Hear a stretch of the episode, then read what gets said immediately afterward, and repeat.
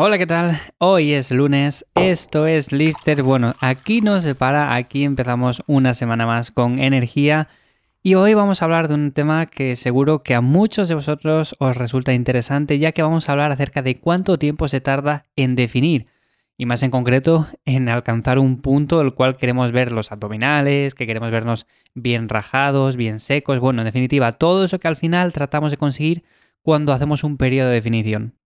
Parece fácil, pero realmente luego hay que tener un montón de cosas en cuenta y es de lo que vamos a charlar un poco hoy. Antes ya sabéis que en ivyamazares.com podéis escuchar este podcast, que por cierto, para toda la gente que me escucháis desde iVoox, ya sé que está habiendo retrasos en iVoox porque deben de tener problemas con la publicación de ciertos podcasts. Y este podcast que lo publico a primera hora de la mañana, pues hay veces que resulta que sale a las 12 de la mañana, otras veces a las 3 de la tarde y otras veces incluso días después. Por lo tanto, si queréis escucharlo al día, lo podéis escuchar desde mi página web o también desde Spotify, desde Apple Podcast, Google Podcast, desde cualquier sitio lo podéis escuchar realmente. Así que si algún día entráis a iVoox y no me veis ahí, bueno, pues ya sabéis que tenéis un montón de sitios más. Y como digo, no me enrollo más, que vamos con el tema de hoy. El tema de cuánto tiempo se tarda en definir es un tema bastante complejo y el hecho es que tenemos que tener en cuenta una serie de cosas. Lo primero de todo, ¿de qué porcentaje de grasa estamos partiendo? Evidentemente hay personas que empiezan con un porcentaje un poco más alto y van a tardar más tiempo en definir. Eso es normal, eso es lógico. Entonces, claro, partiendo de eso, es cierto que tenemos a personas que tardan cuatro semanas, otras dos meses y otras se tiran seis meses y aún así no consiguen el punto al que quieren llegar. Es por eso que es bastante importante el hecho de, por ejemplo, cuando hacemos una fase de volumen que sea controlada, y yo nunca opto por hacer esos volúmenes en los cuales nos ponemos un poco de comida hasta las trancas y luego ganamos demasiada grasa. Es cierto que también se acumula músculo, pero comer más de la cuenta al final no significa que vayamos a ganar más músculo, todo lo contrario. De hecho, cuando el entorno es peor, cuando tenemos más grasa, es más fácil acumular más grasa y más difícil acumular músculo. Por lo tanto, en este sentido, cuando hagamos una fase de volumen que sea lo más limpia posible, tampoco hay que pasarse con el tiempo. O sea, no hace falta estar dos años como muchas veces se dice.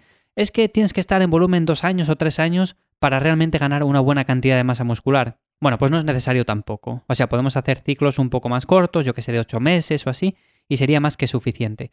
Y en este sentido, partiendo de esta base, pues evidentemente vamos a tardar más tiempo o menos luego en definir. Por lo tanto, si partimos de un 16% y queremos llegar a un 10, va a ser mucho más fácil que no que si partimos, por ejemplo, de un 20% para llegar a un 10. Luego, otro punto importante es al que queremos llegar. O sea, por ejemplo, si queremos llegar a un 10 va a ser mucho más sencillo o más rápido que no que si queremos llegar, por ejemplo, a un 8 o un 6%, lo cual es bastante complicado.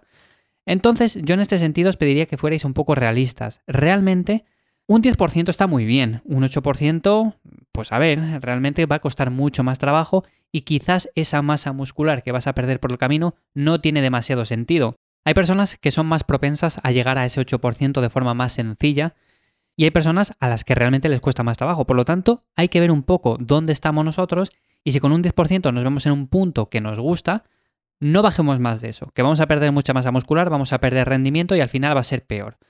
Y luego ya no hablamos del 6%. Si nuestro objetivo no es competir, si nuestro objetivo no es estar como un culturista con las piernas bien rajadas, que se nos noten todas las venas, si no queremos nada de eso, no hace falta bajar tanto. Realmente estamos comprometiendo mucho músculo y bajo mi punto de vista es una locura hacer este tipo de cosas, sobre todo cuando somos personas que entrenamos de forma natural y que nos cuesta mucho ganar músculo para luego perderlo de esta manera, ¿no?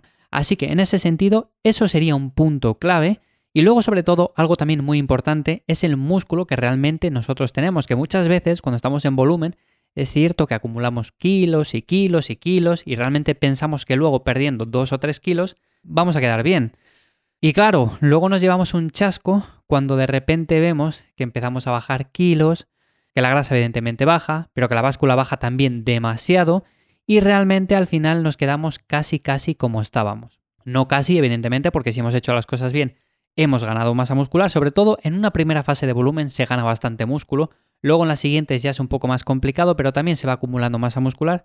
Pero claro, si llevamos bastante tiempo y hacemos una fase de volumen en la cual acumulamos 10 kilos, evidentemente luego si bajamos 2 kilos no vamos a haber ganado 8 kilos de masa muscular. Va a ser muy, muy, muy difícil. O sea, es casi imposible.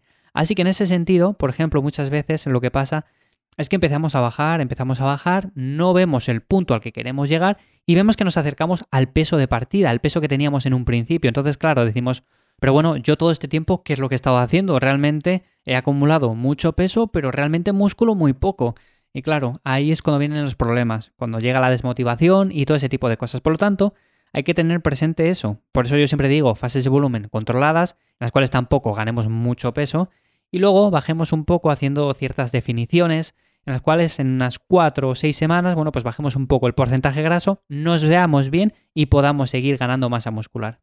Así que estos serían cuatro puntos muy importantes, hay que ser sobre todo realistas porque muchas veces es cierto que cuando llevamos tiempo entrenando, pues a ver, no vamos a ganar tanta masa muscular como cuando éramos más novatos, principiantes, así que en ese sentido es importante tener esto en cuenta. Y sobre todo, como digo, en un 10% la mayoría de hombres está bien y luego las mujeres en un 14%, 16%, pues también es un punto muy bueno. O sea, no hace falta llegar a los extremos y por supuesto la mayoría de fotos que veis en Instagram y demás están hechas en momentos concretos, días concretos, también muy retocadas y al final son fotos que no son realistas, así que no las tengáis por supuesto como referente para nada.